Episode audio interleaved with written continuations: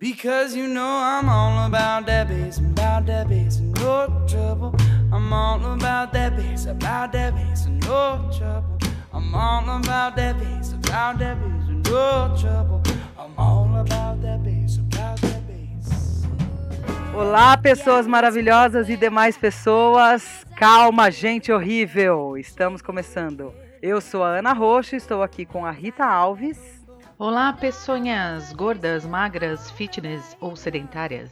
Estou aqui com a Malu Rodrigues, Oi, gente. Alô, alô, testando. que está prometendo aí o áudio dela, fica bom. E com a Tati Fadel, Oi, gente. que além de lacônica, é ponderada. Nesse episódio nós vamos falar sobre padrão de beleza e gordura. Então, para organizar, a gente vai dividir em três metades. Na primeira, a gente vai falar um pouco sobre a nossa busca para entrar no padrão e o sentimento de inadequação, contando um pouco das nossas peculiares, mas nem tanto, histórias pessoais. Na segunda parte, a gente vai falar sobre gordo e representatividade nas mídias sociais, nas propagandas, na literatura e por aí vai. E na terceira, vamos falar sobre a libertação dos estereótipos e o que, que o feminismo tem a ver com isso. Então, calma, gente horrível. Levanta o volume, depois abaixa, depois levanta o volume de novo, depois abaixa. E vamos começar.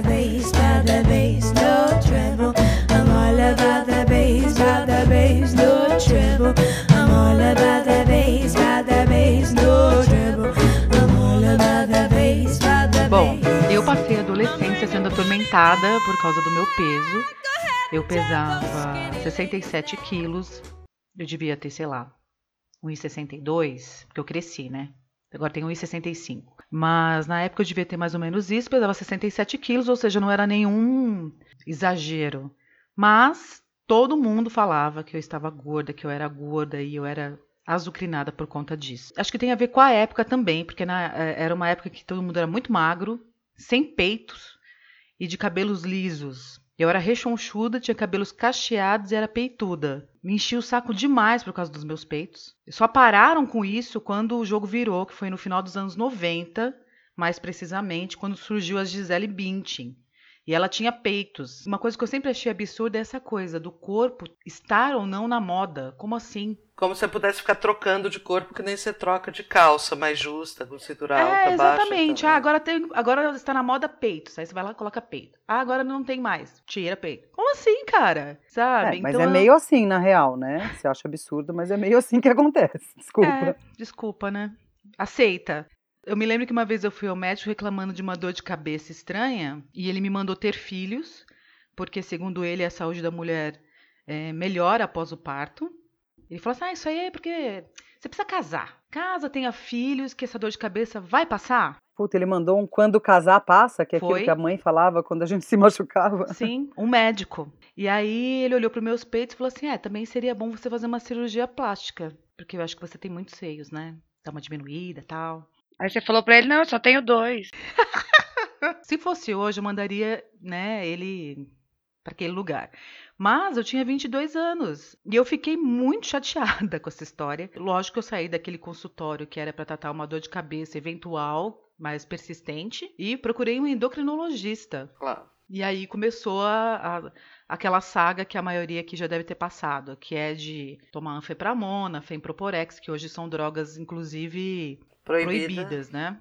Mas eu tomei bastante, com mais oito ervinhas que eles colocavam lá para dar uma disfarçada, né? Para dar uma atenuada no- nos efeitos, mas acho que nem funcionava porque Eu acho que era pra louca ficar com cara de natural. Sim, É, é. parecia que é fitoterápico. Sim, olha, é ruim, mas não é tanto, tá? Olha, tem essas ervinhas aqui, vai te acalmar, vai tirar sua, sua vontade de comer doce. Ele contava umas, umas lorotas assim. E eu fiquei uma década da minha vida nessa história. Aí eu engordava, emagrecia, engordava, emagrecia. A primeira vez emagreci muito, aí depois engordei de novo, aí eu, cada vez que eu iniciava a dieta, funcionava cada vez menos. Até o dia que eu falei, ah, quer saber? Foda-se tudo isso. Mas tem a ver com o feminismo. Eu não larguei dessa vida aí sozinha porque eu quis, enfim. Eu comecei a ler e falei, poxa, não tem nada demais estar acima do peso. Eu não sou feia, eu não estou feia por causa disso. Mas foi um processo, né?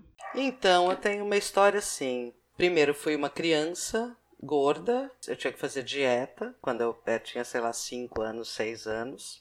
Eu fiquei sempre na minha vida muito encanada, mas eu não era encanada que eu era gorda só. Eu achava que eu era. Hoje eu vejo as fotos e eu vejo que eu era super magra. Eu era muito magra. Mas eu, eu tinha um, um problema de autoestima que eu me achava feia em muitos níveis, assim, não gostava do meu olho, não gostava do meu nariz, não gostava do meu cabelo, não gostava de nada, minha perna torta.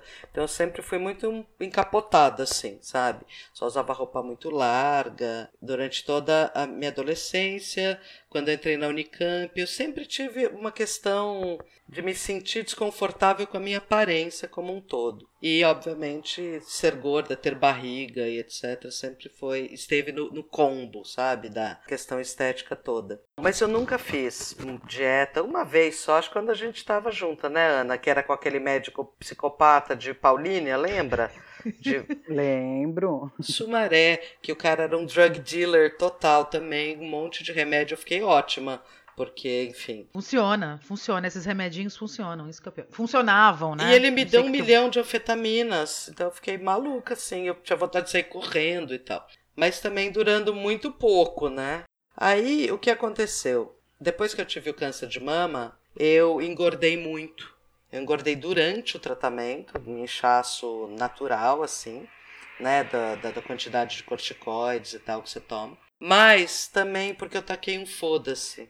E eu acho que foi o momento da virada da minha vida. Porque, apesar de eu ter feito procedimentos que, que obviamente poderiam provocar uma crise estética 20 vezes maior, tipo ter tirado os dois peitos, estou com umas com cicatrizes superpostas enormes no peito, de tirar prótese, paraná, e 30 quilos mais gorda do que eu era antes. Mas pela primeira vez, depois disso, eu me sinto mais confortável Embora eu esteja agora fazendo dieta né, por uma questão de saúde, mas a questão estética deixou de me incomodar porque eu acho que as coisas entraram em perspectiva, sabe, para mim. O fato de ter um corpo que está vivo depois da, dos medos que eu atravessei durante o meu tratamento e tal, só o fato de eu ter um corpo que está vivo e está saudável já jogou para escanteio todas as questões estéticas com as quais eu tinha me deparado durante minha vida inteira. Então eu acabei ganhando um conforto maior, embora me, agora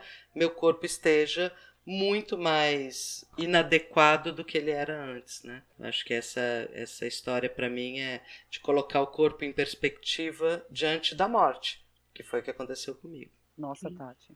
Achei denso. É, meus olhos marejaram. Não, é verdade, é porque na verdade eu acompanhei. É. Eu acompanhei todo esse processo e acho bonito. Parabéns. Muito obrigada. Olha, a gente está quase fazendo um programa motivacional, pessoal. Vamos lá. É. Eu acho interessante que acho que as histórias elas são bem parecidas assim. Acho que quem vai ouvir também vai se identificar com um pedaço daqui, um pedaço dali, porque essa coisa dos padrões, dessa essa ditadura do, do padrão de beleza ataca todas as mulheres. Bom, eu passei por isso que a Tati passou da infância, porque também era considerada uma criança gorda e hoje eu vejo as minhas fotos e eu acho um absurdo terem feito isso comigo, me convencido de que eu era gorda, sabe? E aí eu passei coisas bem chatas, assim, tipo, pessoas falarem para mim, ah, quando você crescer, todas as suas primas vão arrumar namorado, menos você. Ninguém vai querer ser sua amiga. E assim, pessoas adultas, tá? Falando isso pra mim, não tô falando criança, não. Fora bullying na escola, durou até a faculdade, inclusive. Fui constrangida várias vezes. Na rua também, passei por situações. Acho que depois você vai entrando num processo meio. num processo meio de depressão, adolescente mesmo, sabe? E aí eu comecei a engordar. Tive que fazer uma cirurgia também quando tinha 13 anos. E aí eu fiquei muito tempo de cama, engordei muito, muito, muito mesmo. Aí sim, adolescente, com 13, 14 anos, eu tava pesando 85 quilos. E eu tenho 1,58m. E aí eu nunca mais consegui emagrecer, a não ser quando eu comecei a tomar os remédios. Ibutramina com fluoxetina e todas as inas que vocês já tomaram, eu também já tomei.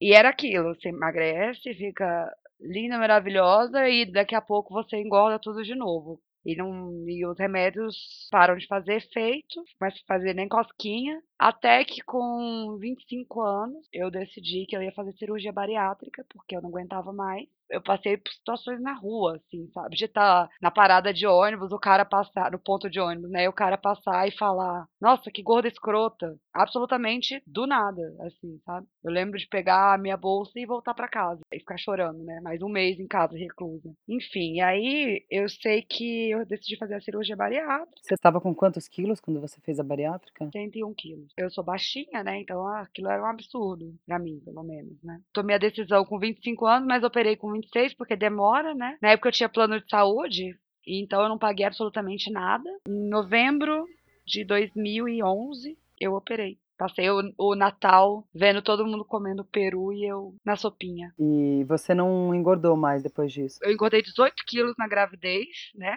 Mas aí contando com bolsa e menina e inchaço, um monte de coisa. E agora eu, eu tô 8 quilos acima do peso, que eu nunca consegui perder esses 8 quilos. Eu perdi 42 quilos durante a cirurgia, e mas agora depois do Raul, esses 8 quilos eu subi. E até agora eu não consegui perder. E aí eu não sei, assim, se foi a melhor decisão que eu tomei na minha vida, porque eu não tenho mais cabelo direito, sou fraca, minha memória, que sempre foi uma bosta, tá muito pior. E agora eu fico com medo constante, assim, de até quando eu vou viver desse jeito, sabe? Se eu vou ter uma anemia, alguma coisa, meu organismo fraco vai fazer acabar, entendeu? Comigo. Vou pegar uma doença e meu corpo não vai conseguir reagir. Sim, porque é uma técnica nova, né? No início dos anos 2000, e- né?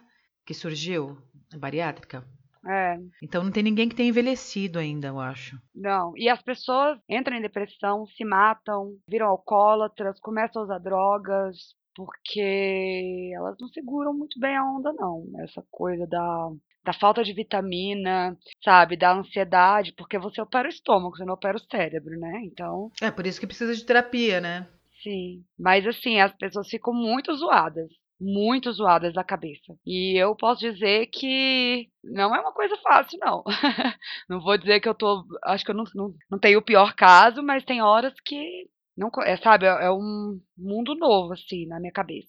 Como se eu não me reconhecesse, às vezes. É, eu vou contar a minha história que é bem paralela da Malu, assim, mas eu sou um pouco mais velha, né? Então eu fiz antes, eu fiz a cirurgia em 2001. Mas eu vou contar antes, assim, acho que eu já falei um pouco, que eu fui uma criança gordinha e comecei a fazer teatro. É, tem um episódio que eu sempre conto, que acho que foi um episódio bem marcante, assim, da minha vida, que eu estava na escola de arte dramática no fim do primeiro ano e tinha uma professora, que era professora de interpretação, que ela fazia reuniões devolutivas do trabalho individuais, né, para cada um. E ela, bicho, na minha, em vez dela falar do meu trabalho, de como eu estava me desenvolvendo como atriz e tal, ela fez uma grande preleção de que eu devia emagrecer, porque senão eu nunca ia fazer o papel da mocinha. Nunca ia fazer as Julietas, sempre ia fazer a ama e sempre ia fazer os papéis cômicos. Ah. Isso foi em fins dos anos 90 aí, né, que eu entrei na EAD em 98. Aí, no, quando eu estava fazendo EAD ainda e fazia ECA junto, né? Acho que vocês sabem que eu sou nerd, então eu tenho um excesso de informações. Eu fiz um programa na MTV, a Tati sabe dessa história, mas, Eu sei. mas vocês não sabem. Eu fiz um programa na MTV no começo dos anos 2000 que chamava 20 e poucos anos. Vocês se lembram disso? Eu lembro desse programa. Foi um dos primeiros reality shows assim que teve, não existia ainda Big Brother nem Casa dos Artistas, mas estava vindo essa onda de reality shows e basicamente eles faziam encontros com grupos de eram oito pessoas de 20 e poucos anos e filmavam um pouco a vida dessas pessoas e eu participei e o meu perfil estava lá, sempre claro, uma pessoa que fosse gorda, mas que lidasse com isso. E o fato de eu estar fazendo formação em teatro me brifou bem para isso, né? Um dia, eh, depois que eu gravei o programa e tudo, ele estava na fase, ia ser lançado, porque eu fiz a terceira temporada, já tinha dois que tinham passado. Eu me lembro exatamente do dia, eu fui no endocrinologista e o endocrinologista falou: Olha, é, no seu caso você tá com muito sobrepeso. Eu tava com 150 quilos, né? Eu tenho 1,63m. E ele falou: Então eu vou te indicar para cirurgia bariátrica. Isso me deu um ataque de choro tamanho que eu saí de lá já muito abalada. E esse dia fatídico na minha vida foi o mesmo dia que lançou no, no site da MTV, que é bem, era bem incipiente, né? A internet era uma coisa bem precária ainda, não é o que é hoje hoje, mas lançou no site da MTV os perfis do, do, das pessoas da terceira temporada. E eu entrei lá e fui ver o que, que falavam sobre mim. E era um textinho, assim, juro, de seis frases e aparecia a palavra gorda quatro vezes, pelo menos, nessas seis frases. E aí me deu um ataque, assim, que eu falei, gente, é isso, né? Eu vou viver pro resto da minha vida, qualquer coisa que eu for fazer, eu vou ter o adjetivo gorda antes. Eu não vou ser uma pessoa, eu vou ser uma gorda. É isso. Eu fiz a cirurgia cerca de seis meses depois. Estava com 150 quilos, 24 anos. Eu emagreci no primeiro mês de cirurgia 25 quilos. Eu emagreci muito, eu emagreci 80 quilos. Fiquei muito, muito magra. Não conseguia comer nada. É. Porque eu não sei se você tem, Malu. é, você tem um anel de silicone que colocam na cirurgia? Não, eu não coloquei o anel. Eu fiz, a, eu fiz o reduzir o estômago e, e o bypass, que tira um pedaço do intestino. Quando eu fiz, ainda eles colocavam esse anel de silicone. E o meu anel de silicone, como eu emagreci muito, muito rápido, ele é, saiu do lugar e ele torceu. Sim. Então eu voltei no médico e falei: Ó, não estou conseguindo comer. Eu vivia de Danap e suspiro. Era isso que eu comia. A Tati se lembra. Eu lembro, eu vou fazer um registro aqui. Eu lembro do quanto esse essa época, porque eu e a Ana a gente ficou junta, foi logo depois da cirurgia, né, Ana? É. Foi pouco tempo depois. Eu nem tinha emagrecido tudo. né? É, Eu foi, você passou por esse processo de perder, sei lá, uns 70 quilos enquanto a gente É. estava junto. E eu lembro que a gente, quando a gente saía para jantar e etc, o quanto a gente não conseguia ficar sentada para jantar, né? Porque sempre Porque você levantava muitas muitas vezes vezes. pra vomitar, é. E você sentia muita dor todas as vezes que a gente foi pro hospital, lembra? Eu, eu tenho uma memória de que isso não era confortável, sabe? Que você tava É. ainda sem muita noção do que fazer com a pessoa que tinha saído de você, né? E aí, na verdade, eu voltei no médico, falei, ó, eu tô entalando demais, eu não tô conseguindo comer. Ele me mandou um monte de estatísticas, do tipo, olha, 17% das pessoas, não sei o quê, eu me irritei, eu falei, olha, não me importa a estatística, eu sou o meu 100%, eu preciso ver o que tá acontecendo. Vocês precisam me examinar. Eles se recusaram, eu achei um médico depois que era contra essa cirurgia, que inclusive era gordinho. Fiz tudo quanto é tipo de exame, fiz um exame até que eu tomei contraste e ele me pôs uma máquina assim que parecia o homem vitruviano do Da Vinci, assim, e ficou me rodando para tudo quanto é lado. Não achou o que era, e ele resolveu me operar no escuro. E foi aí que ele descobriu o que tinha acontecido com o anel e ele tirou o anel. Tinha três anos de cirurgia com isso, né? Três, quatro anos quase. E a partir daí eu fui lentamente engordando e hoje eu tô com cerca de 100 quilos. Eu não quero me alongar muito, mas eu tive um processo de passar pelas plásticas, né? Porque a gente emagrece muito, fica um monte de pele sobrando. Eu ia na, na, nos cirurgiões plásticos, eles são todos carniceiros, o jeito que ele trata o seu corpo, o jeito que ele fala com você é muito esquisito, mas enfim. Hoje eu, eu me sinto muito bem, lido com isso, acho que o meu corpo é parte de quem eu sou e da minha história tal. Mas eu acho muito louco, Malu, porque você falou que você tinha um sentimento antes de fazer essa cirurgia que eu também tive, Sim, que é, nossa, então eu vou emagrecer e eu vou trair o movimento? vou trair o movimento. É. Na verdade, eu, eu em 2011, eu ainda não tinha esse contato com o feminismo como eu tenho hoje. Se eu tivesse, inclusive, eu acho que talvez nem tivesse operado, né? Porque talvez tivesse outra outra visão da coisa. E aí eu, eu lembro que eu já estava com a cirurgia marcada quando caiu o blog da Lola no meu colo. A Lola, do Escreva Lola Escreva, e ela é uma feminista maravilhosa. E eu lembro que eu li o blog dela todo, assim, numa sentada, sabe? Quando eu terminei de ler, eu mandei um e-mail pra ela. Nunca tinha feito isso, esse negócio de ficar mandando e-mail pros outros, sabe? E aí eu mandei e-mail pra ela contando a minha história e perguntando se ela achava que eu tava traindo o movimento. Imagina, eu tinha acabado de, de entrar no, no, no movimento feminista, assim, tinha acabado de conhecer o negócio e já tava achando que tava traindo a coisa toda. Só fazer uma parte, é, o, meu prim- o Ah. meu primeiro contato, assim, com o feminismo foi com o blog dela. Ah, eu também. Olha aí. Bom, enfim, aí eu escrevi um, um e-mail enorme pra ela, sabe? Contando que ia fazer a cirurgia. Contei pra ela que ela era uma das poucas pessoas que sabia sobre a cirurgia, inclusive, porque eu não contei pra muita gente. Bom, mas a- o que me chamou a atenção na resposta dela, que ela também é gordinha, né? E ela também fa- é, comentou comigo: ah, eu também tô gordinha, também tô querendo fazer dieta por causa da minha saúde, não sei o quê. Sugeriu ler o mito da beleza. Desculpa, Lola, eu nunca li. Ah, boa, eu vou anotar que eu quero ler. E aí no final ela fala assim, enfim, não te condeno de jeito nenhum pela sua escolha. Acho que as pessoas têm que procurar ser felizes. Só posso torcer para que sua cirurgia e principalmente sua vida após a operação seja um sucesso. Depois me escreva para contar as novidades. Mas aí ela fala uma coisa também no texto, que ela fala que para eu nunca me culpar, que a culpa não é minha, a culpa é da sociedade. As pessoas não têm que se culpar, porque elas querem emagrecer, porque elas querem ficar mais bonita para isso ou para aquilo, se encaixar no padrão. A culpa não é pessoal, da- né, né? Não é é a sociedade que leva a gente a fazer essas, essas coisas. I'm bringing booty back. Go ahead and tell those skinny ladies Então eu vou pegar esse gancho que está falando da sociedade para a gente ir para a nossa segunda metade, onde a gente vai falar exatamente da sociedade e como que os gordos são retratados por aí em propaganda, em mídia social.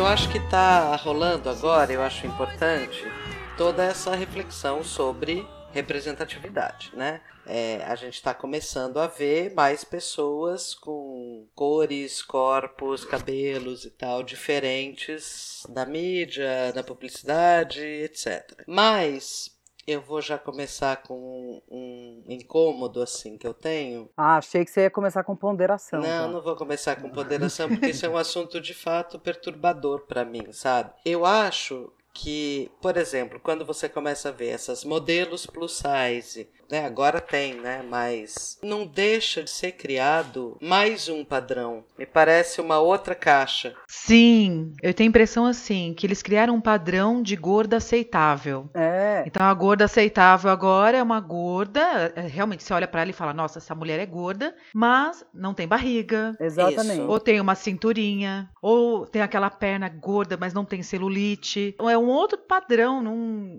é bem É. irritante também isso daí, porque não retrata a gorda real. De retrata novo, um- é, você, você simplesmente cria mais uma caixa, sabe, para entrar. Então eu tenho uma, uma amiga que também é militante contra a gordofobia e tem blog de é uma blogueira é, razoavelmente de sucesso assim. Essa amiga ela falou claramente, mesmo na militância dela, ela fala: não, porque eu sei que eu sou uma gorda privilegiada, porque eu não tenho barriga. Porque ela reconhece que tem um padrão aí, que é a mulher com barriga, não é aceita.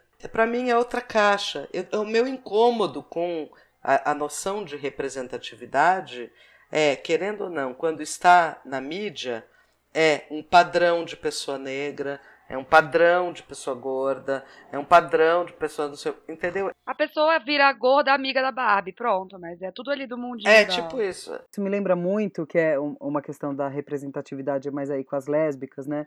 Quando lançou o The L Word, É, vocês têm idade para lembrar, a Vange Leonel escreveu um texto maravilhoso o texto, é. maravilhoso o texto, Vange Leonel, que Deus a tenha, falando que o que preocupava dela, que ela achava legal ter um programa, um seriado que tipo, apresentasse lésbicas, mas umas, era, apresentava umas lésbicas de Los Angeles, assim. Ricas. Sim. É, Padrãozinho. É, é que Eu ela tinha muito medo série. que isso virasse. Que, que ser lésbica já era, era desviante e dava o direito um pouco da gente ter uma barriguinha de chope, ser meio esquisita, porque afinal já era sapatão mesmo. E ela tinha medo que isso criasse um padrão do que fosse ser sapatão, né? É. E eu acho que é, a gente fica aí numa faca de dois legumes, né?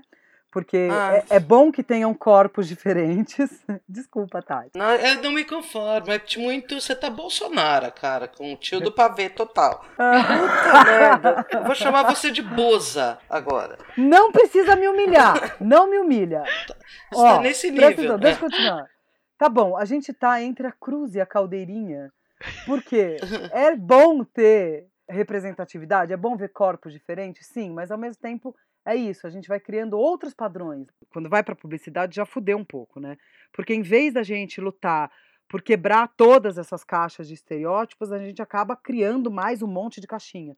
Então tem essa, essa caixinha agora do que é ser gordo aceitável, sendo que os corpos são todos múltiplos, né? A gente desviou um pouco de do assunto, eu queria puxar só para a gente falar um pouco de como o gordo, antes dessa onda de representatividade, co- como que a gente se via representado, né? Vocês lembram disso, assim? Quando que vocês olharam pra isso e falaram, ah, entendi, então é assim, né? Todo esse estereótipo que tem de gordo é preguiçoso, de gordo é bonachão, né? Outro estereótipo de que gordo sempre vai ser engraçadinho. No meu caso se aplica, mas vocês têm essa- essas memórias, assim? Então, eu lembro de, de em algum momento eh, na minha adolescência que eu percebi que para ser gorda no mundo eu tinha que compensar a sociedade de alguma forma, né? Então, assim, já que eu sou gorda, estou ocupando mais espaço no mundo, com a minha feiura, todo esse processo, eu tenho que ser engraçada. Então, a pessoa gorda, além de ser gorda, ela tem que ser uma palhaça, tem que fazer graça para todo mundo. Ah, ela é gorda, mas ela é tão divertida. E assim, eu via isso nos filmes, né? No, nos seriados. A, a- mas a pessoa gorda é sempre patética, é sempre engraçada, ela tá sempre ali pra, pra rir, pra, pra fazer rir, pra dar o suporte pra padrãozinho. Mas você tem um rosto tão bonito. Não, assim, eu não tive experiências muito assim traumáticas porque eu não era uma gorda, pesava mais de 100 quilos. E você não tinha barriga. E eu não tinha barriga. É, é, uma- é- e é verdade. Até hoje eu não tenho. Hoje eu controlo mais, né? Na época eu nem precisava controlar, mas enfim. Mas é- é- era uma, existia uma, uma cobrança mesmo para que eu fosse magra, magra. Já ofendia o fato de eu estar, sei lá, na época com 75 quilos e, e estar bem. Acho que isso ofende também as pessoas, sabe? É, tipo, Ah, elas sim. ficam sem entender, tipo, como essa mulher com 75 quilos, meu Deus, está tomando sorvete, comendo lasanha e tomando cerveja e dando risada. Ela não tá louca, fazendo a dieta da lua. Comendo na frente das outras pessoas, né? Você tem que ter vergonha de comer. Exatamente. Você tem que ser gorda e falar assim: ah, eu não sei porque eu sou gorda, eu quase não como. Mas assim, a maturidade é é uma belezinha, né? Porque primeiro que nunca mais ninguém ousou chegar perto de mim e falar qualquer coisa que seja sobre meu peso. Porque eu já fuzilo. Nossa, e você não queira ser fuzilado pela Rita. Dá medo mesmo. A Malu, a Malu sabe. Eu acho que uma das coisas que eu, que eu percebia quando, quando eu era gorda a minha necessidade sempre de fazer a piada com a minha gordura antes que fizessem, Uhum. Pra revelar isso. Ah, né? sim. É como, como se toda hora eu tinha que dar um selo de, ó, eu sei que eu sou gorda. E olha como eu sou bem resolvida, eu mesma faço piada.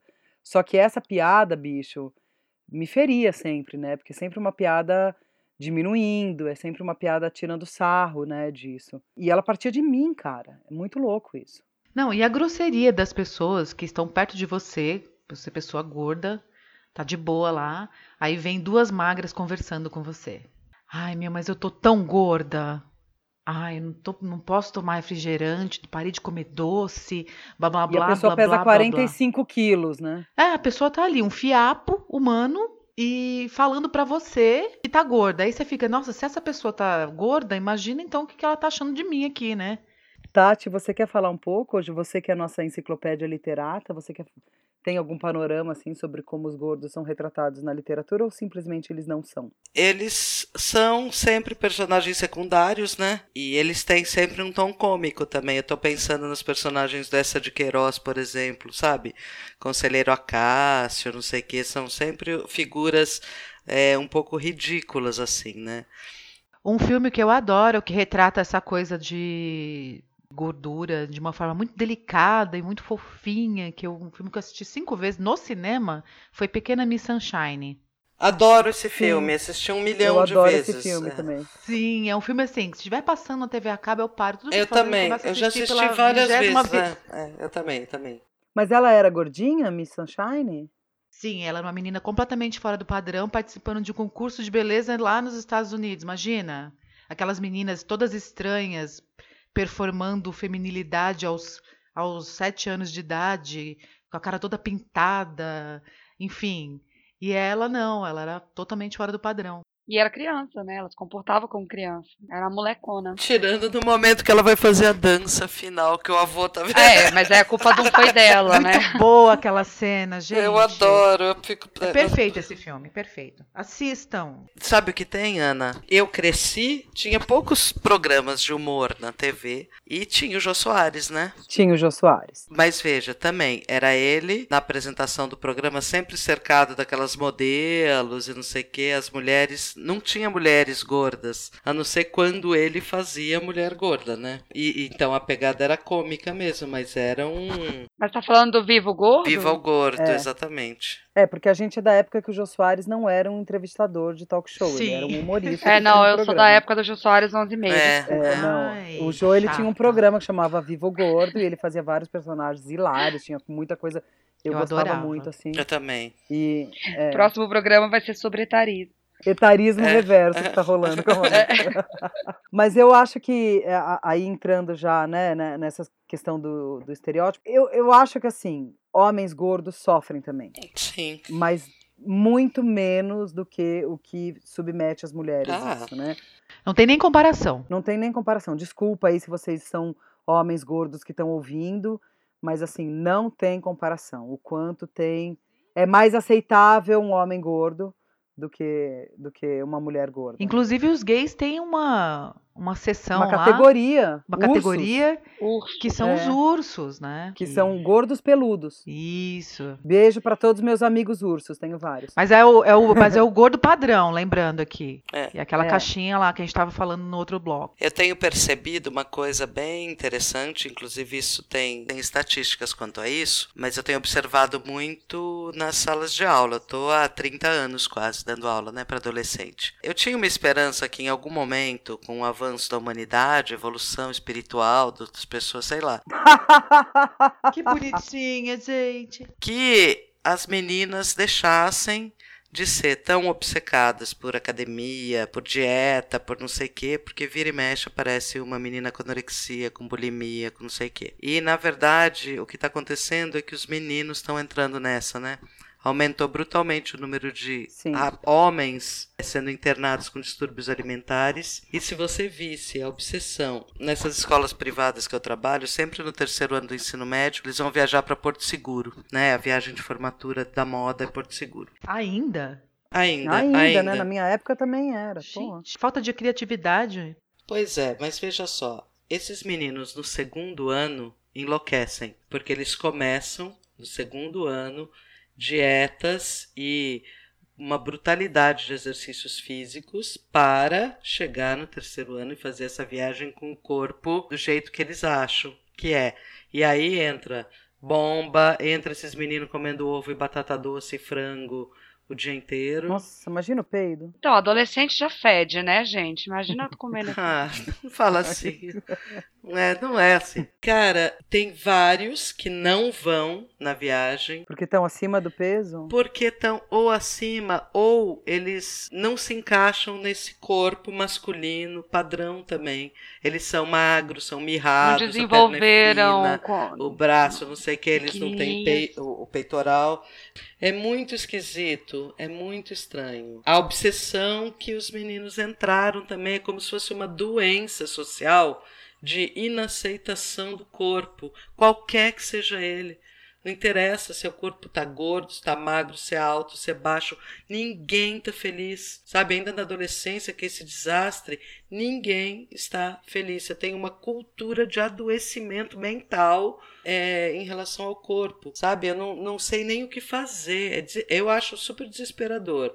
Ou seja, você achou que ia melhorar e só piorou, né? Na verdade, Só é piorou. pi- muito, muito. É cada vez pior. Eles, essa- esses meninos, adolescentes e meninas também, eles passam o dia inteiro vendo Instagram, Tumblr, não sei se vocês conhecem É. o Tumblr, que, que é uma, uma realidade assim, que não existe, sabe? É, É. tudo perfeito, bonitinho, sabe? Aquele, aqueles corpos é, é, maravilhosos. Então, assim, é, é, coitados, eles não É. têm muita chance, sabe? Eles não têm chance. Não, então todos, todos malucos. Quando não é a televisão, agora é a internet, massivamente, é, com essas É. imagens. Outro dia eu vi um vídeo do Felipe Neto. Foi a primeira vez que eu vi um vídeo do Felipe Neto. E ele estava falando justamente sobre essas mentiras, né, que tem no Instagram das fotos perfeitas. Ele mostrou qual- qual- como eram as pessoas de verdade, sabe? Eu achei legal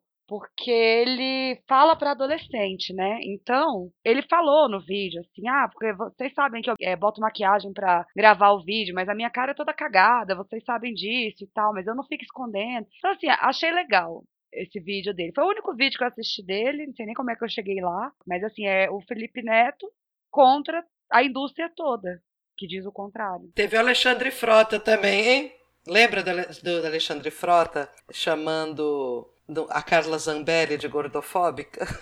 É, teve essa. Teve também, essa. Nossa, tá- perdi essa. Nossa, porque perdi quando, também. quando tiraram os likes do Instagram, Hum. quantas pessoas curtiram, a Carla Zambelli fez um Twitter super. Agora tiraram os likes do Instagram pra gorda feminista de sovaco peludo não ficar Sim. deprimida. E aí o Alexandre Frota respondeu dizendo que ela estava sendo gordofóbica e que a gorda da internet não tinha dito nada, só ela. Gente. É, E é isso, né? Estamos aqui novamente falando de Felipe Neto e Alexandre Frota. O Felipe Neto parece que está virando uma pessoa razoável. E o Alexandre Frota, a gente não sabe o que pensar ainda. Quem quiser ouvir mais opiniões sobre o Alexandre Frota, recomendo que ouça o podcast passado, que a gente falou bastante dele. Ah, sim, eu ia contar de um bullying que eu sofri recentemente. Em 2017, eu fui sair de férias, fui pro Rio Grande do Norte, toda feliz, não fiz dieta, não fiz nenhum preparo, não fiz atividade física, enfim, já estou confortável nesse corpo gordo, rechonchudo, cheio de celulite. Eu só acho que eu tenho que ir pra praia, colocar meu biquíni. Geralmente eu faço topless, porque primeiro que me aperta a parte de cima, vou ser sincerona. Então eu prefiro ficar sem, eu fico sem mesmo e foda-se. Entendeu? Qualquer dia eu ser presa, mas enfim. Aí, tô eu lá, sendo gorda e feliz na praia. Um amigo meu que estava na viagem junto comigo, né? Tirou uma foto minha de costas, em pé, aquela bunda cheia de celulite. Não era o meu melhor ângulo, gente. Não contente de tirar a foto, ele pegou a foto e jogou num grupo de mais Ah, de 30 não, gente. pessoas. E você chama de amigo ainda? Ele é seu amigo ainda ou não? É, passou por um abalo sísmico aí, né? Não, porque daí quando ele fez isso, porque assim, tava tudo bem, ele tirou a foto, mandou pra mim, eu dei risada, falei, nossa, deixa pra lá, né? É minha bunda, vou fazer o quê? Não posso fazer nada quanto a isso. Eu até posso, mas não quero. Passou um tempo assim, quando eu vejo, ele tinha enviado essa foto pro grupo. 30 pessoas, gente que eu nunca nem vi. Era um grupo aleatório aí, sabe? Esses, esses grupos babacas de WhatsApp. E aí, quando eu vi, eu não disse nada, porque eu, eu, né, eu tava, a gente tava num clima de festa, férias. Mas eu levantei, eu tava na casa, lá na piscina, eu saí da piscina e fui pro quarto e chorei. E foi como se eu tivesse voltado pra adolescência, Mas ele mandou com essa intenção de fazer um bullying? de me humilhar. Foi? Ou, ou foi, Foi. tipo, ele curtiu a própria foto e tal? Não, Ah, Tati, mas mesmo se ele curtiu a própria foto, cara, curte, curte sem mandar pros outros. Curte aí, Exatamente. fala, curtindo lá. a minha foto De repente o cara acha que é um puta fotógrafo, que ela tava linda, que era. Sei lá, entendeu? Ah. não Vou saber. isso. Queria saber a contextualização da história. Tati, não tem ponderação nessa. Ele foi não escroto, é ponderação. sim. Eu acho que foi, mas eu queria saber se ele tinha sido intencionalmente escroto ou se ele tinha sido escroto sem querer, de babaca. Foi isso, foi, sei lá, o terceiro dia de viagem. A gente ia ficar mais quatro dias juntos. Eu ia fazer o quê, gente? Aí eu baixei minha bola, mas deixei pra lá, vamos beber, vamos, vamos curtir praia e tal. Aí foi isso. Depois a gente conversou tudo, mas assim, como vocês podem ver, eu levei pro coração. Tô rancorosa e tô contando aqui pra vocês. Ah, eu acho que eu ficaria rancorosa. Para nós e para o país, né? Exatamente. Fica só entre eu, você e a internet. Sabe, ninguém quer o seu pior ângulo exposto, entendeu? Por mais que eu seja bem resolvida com o meu corpo, quando você vê naquela perspectiva ali e você percebe que a pessoa fez aquilo pra te humilhar perante as outras pessoas, pra tirar um sarro da, dos seus defeitos mesmo, aí, porra, eu me senti assim, voltando pra aquela garotinha lá com 15 anos de idade que sofria bullying no colégio. Foi igualzinho. É, então, o que eu acho é que essa, essa história que você conta, ela revela o quanto, por mais que a gente seja bem resolvida, ainda existem os pontos de desconforto consigo mesma, porque é, talvez vivendo em sociedade, sei lá, seja impossível não ter. Eu, por exemplo, fico desconfortável aparecendo em vídeo, tirando foto. Eu não tenho um melhor ângulo, sabe? Eu, não- eu me sinto sempre mal. Eu tô sempre. A minha boca tá torta, eu tô de olho fechado, eu tô não sei o que. Eu não me sinto bem. Por isso, inclusive, não apareço nos vídeos do canal e me sinto sempre é, constrangida com isso. Vai fazer uma, uma selfie, assim, você procura o seu melhor ângulo. O seu melhor ângulo que, que é? O que, que seria, né, o melhor ângulo? É, o melhor é, o- Qual é o é o ângulo que padrão? vai pro Instagram, gente. Onde tudo é perfeito, onde a vida é linda. É, então, mas aí que tá. Então a gente é bem resolvida mesmo. É, querendo ou não, a gente anseia por entrar no, no, no- no No nicho, padrão. no padrão. Pra entrar na caixinha. É muito, muito desgastante isso, porque é uma luta para se construir fora do padrão ao mesmo tempo sem conseguir sair do padrão e se incomodando com a escrotice do cara. Quer dizer, é com a escrotice do cara, mas também é porque você se viu exposta num ângulo que, que não é bom para você, sabe? É independente da escrotice do cara. Por que, que Sim. você não gosta da sua própria bunda? Tá certo, ninguém vai gostar da própria bunda exposta para pessoas conhecidas e tal. É, eu acho que tem duas camadas isso aí. Mandar a bunda. Porque a assim, pessoa a tá minha fazendo bunda, eu não escondo a topless. minha bunda. Tô andando na praia. É, então, é isso gente, que eu tô pensando. é. também, e também nem tenho o peito no lugar pra fazer topless. A questão é, foda-se, tô andando na praia, esse é o meu corpo, vou sair Então, com ele. mas você percebe que louco? Já falar não ter peito no lugar, você tem o peito onde? Na testa? Não, ele é no lugar, tá tudo bem, ele é no lugar. É, não é o peito no padrão. E aí, eu não, só que eu não, eu não tenho vergonha dele e não tenho vergonha da minha bunda. Tanto é que eu não escondo ela quando eu vou à praia. Tem gente que fica enrolada numa canga. É. Ou põe um camisetão. Eu não tenho esse problema realmente. Só que quando um amigo fez. Acho que o que pegou foi isso, sabe? É, mas acontece assim, a gente tem como se sentir bem se a gente tem um olhar do outro que diz não, isso não, não está bem, porque também é isso que aconteceu. Foi. A Rita estava numa boa, fazendo o topless dela, Sim. adorei essa parte, viu, Rita? Relaxada na praia, o cara foi lá tirar uma foto não autorizada e não autorizadamente ridicularizou ela. É um exercício constante de você reafirmar a sua autoestima. Esse é um exercício constante e de você ficar se vigiando o quanto você está cedendo para esses padrões ou não. Because you know I'm Bom, e com isso nós vamos para o próximo bloco, onde a gente vai falar um pouco sobre exatamente essa libertação dos estereótipos, que a gente já estava falando um pouco, e o que o feminismo tem a ver com isso. Cara, eu acho que, pelo menos assim, pra mim, por exemplo, tirando o que aconteceu na minha vida, a partir do momento em que alguém vira e fala não tem problema nenhum você ser gorda, o problema é a sociedade, isso é tão mágico, não resolve os problemas, não apaga os traumas, mas ele assim, isso é tão bom de ouvir, saber que você tem outras pessoas pra contar, porque eu me sentia muito sozinha, na verdade. E aí eu descobri todo um, um universo de pessoas que não me julgam tanto. Julga, né? Acho que no final todo mundo julga, mas não por isso, não pela pela minha aparência. Mas que pelo menos tem um exercício de tentar não julgar, né? Um exercício de Tem um olhar. exercício. Isso. É, acho que acho que o feminismo ele é fundamental. Inclusive para você respeitar as outras mulheres também, porque eu era gorda, sofria bullying, sofria gordofobia e era gordofóbica também. Porque óbvio, né, eu achava que era super errado, então. E aí eu parei de ser. É, a gente acaba aplicando várias coisas eh, e modificando vários discursos, né, à medida que a gente começa a ler sobre feminismo. É, eu nunca fui exatamente uma pessoa gordofóbica, eu acho. Aliás, eu tenho uma preferência por pessoas gordas para me relacionar. Ah, então você é gordofóbica reversa. Sim, eu sou Magrofóbica. magrofóbica. Eu realmente não tenho interesse em pessoas magras, gente. Desculpem. Eu acho que no primeiro momento eu ingressei no feminismo assim, né? Tudo, como todas nós, a gente começa no feminismo liberal, porque é o que tem por aí, né? Acho que todo mundo começa aí. Quando eu comecei a ouvir esses discursos sobre gordofobia, eu já tinha feito a cirurgia, né? Que eu já fiz há quase 20 anos. Eu já tinha engordado de novo. Eh, Começou a ser uma bandeira muito importante para mim. Estudando um pouco mais, eu fui perceber, e acho que isso é um ponto muito, muito caro de eu perceber assim, que por mais que a gente sofra, e a gente fez agora até, estamos com muitos minutos de falar das nossas mazelas disso, eu comecei a perceber também que tem problemas maiores.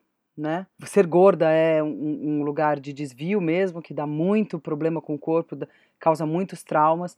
Mas gordofobia é, e a gordura, ela não é uma das opressões estruturais né, que a gente tem. Dado que a gente não tem um grupo de magros que escravizou gordos por 300 anos, como a gente tem com os negros, né? Quando a gente fala de opressões estruturais, a gente está falando aí, se a gente for pelo marxismo, por exemplo, de, de opressões que envolvem é, um poder econômico, né? Como é raça, como é sexo e como é classe. Mas, ao mesmo tempo, a gordofobia, o que eu consigo entender hoje, né, do que eu li e do que muito mais eu vou ler, parece que ela trespassa ela, essas três opressões, porque ela tem muito a ver com o gênero, né?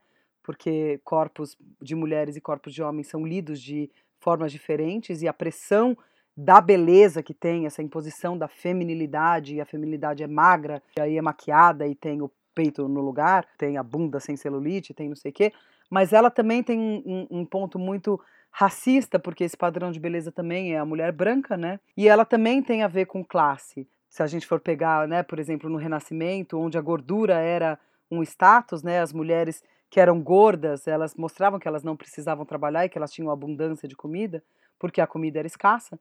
Hoje a gente tem um, um momento que a comida é abundante e a comida, né? Você sai na rua para comer, você tem que optar por comer ou muito sódio ou muito açúcar e sempre muito glúten, né? Muito pão, muito amido. Tem também uma, uma coisa que é social agora, que a gente tem a gordura, é, ela faz parte mais de gente que come mal e vai comer é, comidas que são mais com mais carboidrato, né? Você comer proteína e você poder fazer uma dieta low carb, por exemplo, também tem um recorte de classe muito profundo porque é mais caro, É. porque é mais difícil você sustentar essa dieta. Ou você ter dinheiro para pagar uma, uma academia, um personal trainer, um boys blabbers, um blabbers, todas essas bostas que você tem que fazer com o corpo.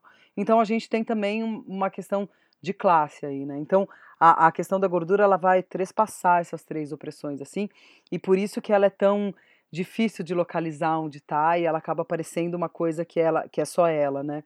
Mas para mim ela está inserida nessa nessa leitura dessas três opressões estruturais assim. A sacada do feminismo em relação a, a a essa questão foi quando eu entendi que o controle do corpo feminino também passa por aí.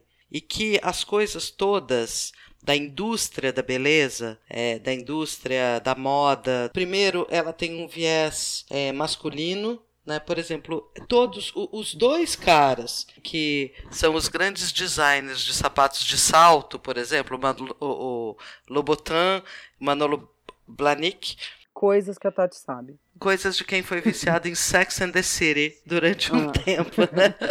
Bom, ontem estive no Shopping Guatemi e tirei foto desses. Como é que chama? Lobotan? Lobotan, Lobotan. Lobotan. é. São sapatos absolutamente impossíveis de serem usados. Ou seja, os padrões de beleza para mulheres, eles sempre foram instrumentos de controle das capacidades femininas. Eu tenho falado muito isso para essas meninas adolescentes, eu vou ser um pouco grosseira talvez agora, mas eu falo isso enquanto vocês estão lá fazendo dieta e preocupadas e se sentindo mal com seu próprio corpo, se sentindo uma bosta. Talvez porque essa tenha sido a estratégia que eu usei de sobrevivência quando eu me sentia infeliz com a minha própria aparência. Enquanto você está aí pensando no seu corpo e fazendo seus abdominais, fazendo suas horas e horas e horas de academia para ficar com um corpo que você nunca vai ter, na verdade, É, porque é impossível, né? Para qualquer uma é impossível esse corpo. Você podia estar estudando, você podia estar pensando e planejando e com outras metas na sua existência que não sejam essas metas inatingíveis do corpo perfeito, mesmo porque existe uma coisa que chama tempo, que é implacável. Sabe? Você pode ter o melhor peito do mundo, a melhor bunda, que você envelhece, o tempo passa, e daí o que, que você fez nesse período da sua vida quando isso, que é o corpo, o corpo degenera. Não tem como escapar disso, não tem plástico que salve. Não tem como. Então, o que, que você está cultivando? As mulheres ficam presas. As mulheres mais que os homens. Eu já falei que os homens entraram nessa também. Mas mais as mulheres é um sofrimento constante, é uma perturbação constante, é um mal-estar constante, enquanto você podia estar fazendo coisas muito mais férteis, mais criativas, mais interessantes, mais bonitas. Ou mais divertidas. Que seja. Tá tendo prazer, né? Porque também você passa uma vida inteira se restringindo a comer jujuba, isso eu não posso comer, isso não sei o que, isso não sei o que. Fica contando, nossa, contagem de calorias, eu sei praticamente todas as calorias de todos os alimentos que tem de cabeça, de tanto de dieta que eu fiz. E eu podia estar gastando minha energia, meu tempo, aplicado em outras coisas, como beber com os amigos, como me divertir, como fazer arte, como estudar. A gente É, perde sim. muito tempo com isso, né? Sim, mas é isso. A sociedade mede a gente pela beleza e não pela nossa produtividade. Se a gente é inteligente, que a gente faz uma coisa muito bacana, criativa. Os homens preferem, geralmente, né? Que a gente seja mesmo essa- esse tipo aí. Que tá preocupada com o físico, fazer a unha, cuidar do cabelo. Essa babaquice esquizofrênica aí. Gente, não dá pra, pra fazer tudo, sabe? Eu não sei. A não sei que você é, explore alguém pra fazer coisas pra você, como lavar o seu banheiro, cozinhar. É impossível você trabalhar, estudar, ter filho e manter um super corpo, sabe? E se, e- e se divertir, né? Se você considera se divertir uma, uma opção na vida, porque é impossível, é impossível. As pessoas que, que, vi- que ficam para dietas e tudo mais, elas só fazem isso, passam horas em horas em academia. As poucas vezes que eu entrei numa academia, eu já queria sair me- na mesma hora. É, é por isso que eu falo que tem uma questão de classe aí. Quem trabalha, estuda, quem tem que trabalhar pesado, quanto tempo vai conseguir ficar numa academia, que academia vai conseguir pagar, que tipo de coisa vai, vai fazer. Isso é um recorte de, de privilégio, assim, de classe, assim, que a gente tem que perceber, entendeu? Eu não vou dizer, é, ignorar aqui, que a obesidade, ela é um problema de saúde também, que as pessoas. Não estou falando de pessoas gordas, estou falando de pessoas com problema de saúde muito gordas, é, é, que chegam a ficar doentes e morrem. O negócio é o seguinte: tem, num lado, pessoas que não têm o que comer, passam fome, né? E morrem também. E você tem as pessoas que, que têm o que comer, que a gente tem o que comer, mas é só merda. É só porcaria. A pessoa pobre, quando ela é gorda, ela é gorda porque ela não tem acesso a boa alimentação. É, e acho que tem uma associação muito direta ao corpo gordo com o corpo doente, e não necessariamente um gordo está doente. É. Exatamente. E tem praticamente uma carta branca da sociedade para a pessoa comentar sobre o seu corpo e a sua saúde se você está gordo. Isso é muito chato, né? Ela finge que ela tá preocupada com a saúde. É, mas ela tá preocupada com a sua estética. É, porque na verdade a gordofobia acaba sendo legitimada por um discurso médico, que é um discurso respeitado socialmente. Ele pode até ter sentido em algumas coisas, mas sei lá, colesterol não está diretamente associado ao seu peso, não necessariamente. E tem uma outra coisa que eu acho que ia ser interessante, que é já que, que a obesidade tem a ver com também classe, não vamos entrar no mérito do que é bom, do que não é bom, tá? Mas o quanto essas mulheres eh, do funk carioca, elas de alguma maneira são figuras muito, muito significativas e representativas de, de corpos gordos poderosos. Não vou falar empoderadas, tá? Mas Ah, são obrigada. corpos gordos poderosos. São mulheres muito que nas letras falam de sexo, falam de, de como elas transitam bem pela, pela vida. Estão lá no shortinho, na cropped e paranã. E são figuras que causam nessa estética burguesa nossa um mal-estar, tanto que todo mundo dá esse cacete nelas, mas que eu acho super interessante. É uma estética que é, veja, onde ela está nascendo, eu acho mais interessante do que as modelos plus size. Eu acho as Ah, eu também acho. As completamente. super mais legais, assim, super mais Sim. interessantes. Muito mais pegando. raiz, né? Mais, mais significativas mesmo, né? Nessa representação. Porque daí são mulheres, são negras e são pobres, né? Ou eram, ou têm uma origem nas, na- nos morros e tal. Eu acho que elas são figuras que a gente não podia deixar de fora de uma discussão dessa, entendeu? Independente da gente conhecer, gostar, não gostar, mas são figuras fortes. né? Eu amo a Carol. MC Carol. Gente, A eu MC morro de Carol. rir com essa mulher. Ela é muito boa. E a Jojo Todinho? A Jojo Todinha também. É, tem a Tati quebra barraco também, que acho que foi uma das primeiras, assim. Mas né? ela emagreceu, né? Ela emagreceu. Não, emagreceu? Emagreceu, emagreceu. Eu assisti a um Traiu o programa. movimento! Traiu o movimento. Mas a MC Carol é ótima, cara. Eu não gosto da música, mas Sim, ela é a ótima. pessoa, as histórias que pessoa ela dela- conta e o jeito que ela fala, ela é debochada. assim. Ela é Nossa. ótima. Queria ser amiga dela, sério. Eu também queria, que também queria. Bom, gente, vocês querem acrescentar mais alguma coisa ou vamos finalizando o programa? Ah, eu só vou implicar com uma postagem que passou a semana toda no Facebook. e, meu Deus, que inferno. As pessoas, elas, elas começam a postar. Fica a dica, amiguinho, você que tá me ouvindo aí do, do lado. Vê quem é a sua bolha. Se uma pessoa, duas pessoas já compartilharam uma coisa, não compartilha, Nossa, velho. por favor! Não compartilha. o melhor quê, conselho da internet. Puta Sabe, fica aquela coisa repetitiva ali 800 vezes.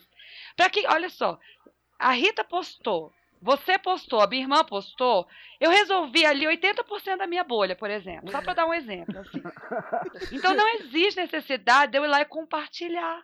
Eu vou tirar uma selfie, vou tirar uma foto do meu filho, sabe? Tirar uma foto de uma cerveja, vou fazer outra coisa. Jogar um Candy Crush. Mas não, a pessoa vai lá e compartilha. coisa, aí é. fica aquela merda. 800, a semana toda aquilo ali, sabe? Aí fulano compartilhou, outro fulano compartilhou, mesma coisa, mesma coisa. Ah, gente, pelo amor de Deus, sabe? Vamos ter um, um bom senso. Ô Malu, mas você já pensou na hipótese, por exemplo, de que as pessoas, elas têm outras pessoas na sua lista que não são comuns a você. Então elas estão compartilhando e elas, as pessoas não fazem parte de uma única bolha, elas fazem parte de várias. Tati usando teoria do conjunto pra defender a Você! Eu visualizei exatamente os conjuntos, sabe? As intersecções, assim, exatamente isso. As pessoas da minha família, por exemplo, não tem nada a ver com alguns amigos meus, que não tem nada a ver com outros amigos. Mas é, é justamente esse processo que você observa. Se você já viu aquilo ali sendo compartilhado tantas vezes na sua timeline, não, pra que, que você vai compartilhar? Todo mundo já viu essa merda. Todo mundo já viu isso. Certeza. Yeah, it's pretty clear. I ain't no size two, but I can shake it, shake it like I'm E com supposed to. isso, finalizamos o nosso episódio dessa semana. Lembrando que se você quiser reclamar das nossas reclamações, ou pedir pauta, ou mandar uma mensagem dizendo que a gente tem o rosto lindo, não, essa, isso você não faz, por favor. Você pode mandar o e-mail para calmagenthorrível.gmail.com ou nos procurar nas mídias sociais.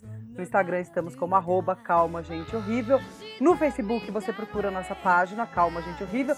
E atenção, nosso Twitter mudou. É arroba Gente Horrível, porque aquilo lá estava horrível mesmo com aquele 1 no final. A gente mudou. Lembrando que nosso projeto visual é da Cláudia Intatilo, que fez a nossa arte. Ela é maravilhosa e você pode ver o trabalho dela em www.editoradearte.com.br, tudo devidamente linkado na nossa descrição. O roteiro desse episódio foi feito em meio à cachaça por nós quatro. E a edição é minha, da Ana Roxo, então vamos ver se eu consegui melhorar o áudio da Malu, não tenho esperanças. A Rita nunca lembra o que ela tem que falar nessa hora. Nunca lembro. Peraí, deixa eu olhar aqui. Calma, gente, horrível. Como é que é? Suspende o todinho, Rita. Fala você, Malu. Termina aí. Então tá, gente. Vamos terminar. Muita calma. Ai, eu esqueci agora também. Puta que pariu! Eu tô, tô acreditando nisso. É- Então, pessoal, o negócio é o seguinte: fiquem calmos, porque as coisas estão ruins, mas elas vão piorar. Maravilha. Aê! Se não sou eu nesse podcast, viu?